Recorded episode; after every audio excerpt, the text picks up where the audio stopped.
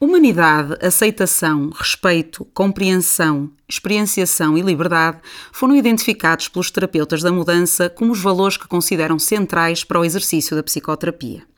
Estes valores enquadram-se globalmente na visão humanista da psicoterapia, que surgiu historicamente por volta dos anos 40 com Carl Rogers e que continua a ser uma referência para todos nós.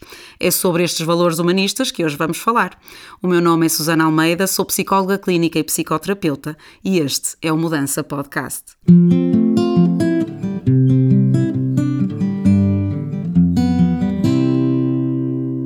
Este podcast é gravado no Cabriolé Music Studio com a produção de Inês Lamares, separador musical composto e interpretado por David Oliveira. Bem-vindos a mais um episódio do nosso podcast. Este é o nosso episódio número 19. Começo por voltar um bocadinho atrás ao episódio 5, intitulado Como Preferes a Tua Terapia, em que referi que há uma enorme diversidade de abordagens psicoterapêuticas, sendo uma delas a abordagem humanista.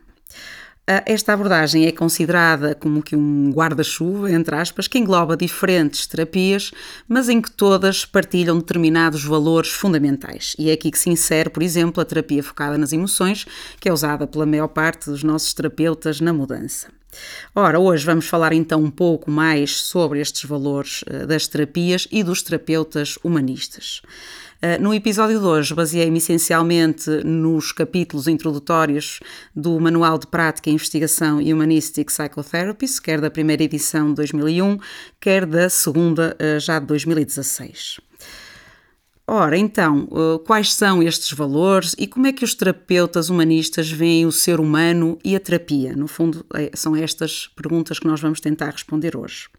Começando pela visão sobre o ser humano, o terapeuta humanista tem uma visão uh, globalmente otimista sobre o ser humano, ao acreditar que cada um de nós, e por conseguinte o seu cliente, tem recursos internos para lidar com as adversidades da vida e ser resiliente, e mais, acredita que cada pessoa tende para o seu crescimento pessoal e para desenvolver o seu máximo potencial. Na linguagem humanista, isto tem sido chamado de tendência autoatualizante ou tendência de autoatualização. Esta, estes terapeutas defendem também que as pessoas são essencialmente autónomas e livres para fazer escolhas na sua vida, definindo a sua maneira de viver, assim como a forma de enfrentar as situações uh, da, sua, da sua vida.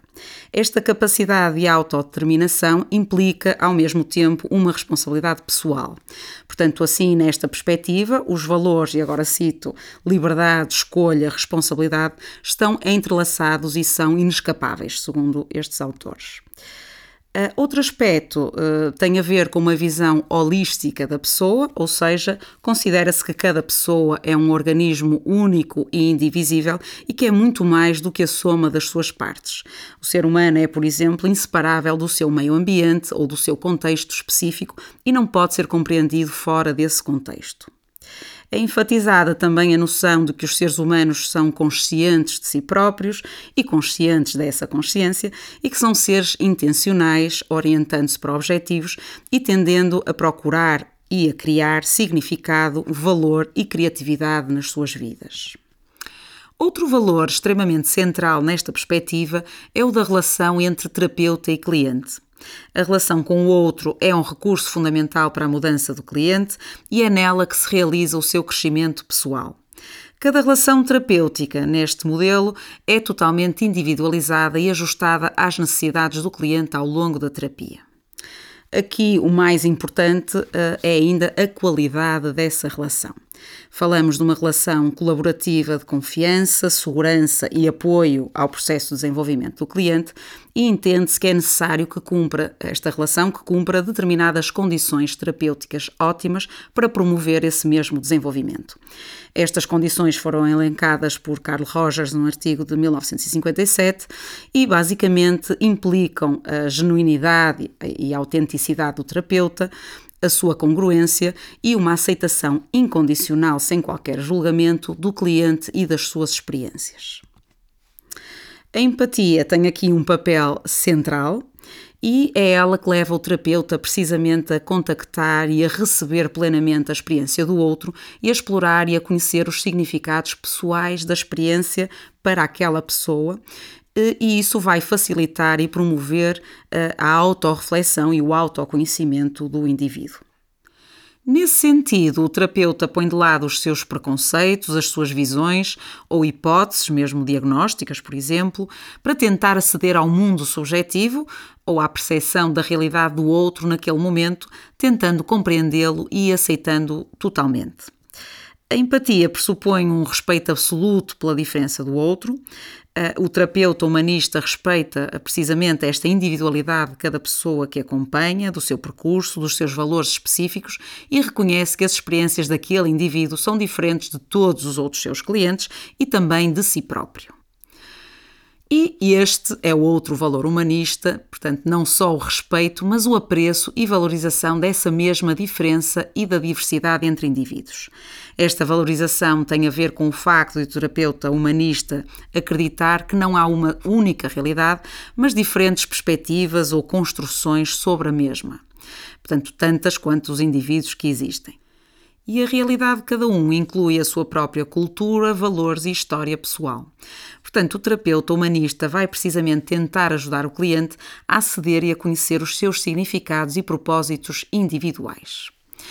Outros dois aspectos importantes para o terapeuta humanista são o foco no self e no autoconceito do cliente, eh, havendo aqui um entendimento de que a forma como a pessoa se vê influencia o seu próprio comportamento. Portanto, a promoção da autoexploração e do autoconhecimento do indivíduo vai levar a que a pessoa compreenda melhor o seu próprio comportamento. As emoções são também valorizadas como tendo uma função essencial na tomada de decisões, regulação emocional e funcionamento efetivo da pessoa, pelo que são consideradas tanto nos processos psicológicos mais saudáveis como nos patológicos. O último aspecto que queria realçar é a visão existencial do terapeuta humanista ou seja, o entendimento de que todos os seres humanos se confrontam com determinados dados da existência e com os seus desafios, que vou, que vou citar quais são estes desafios existenciais.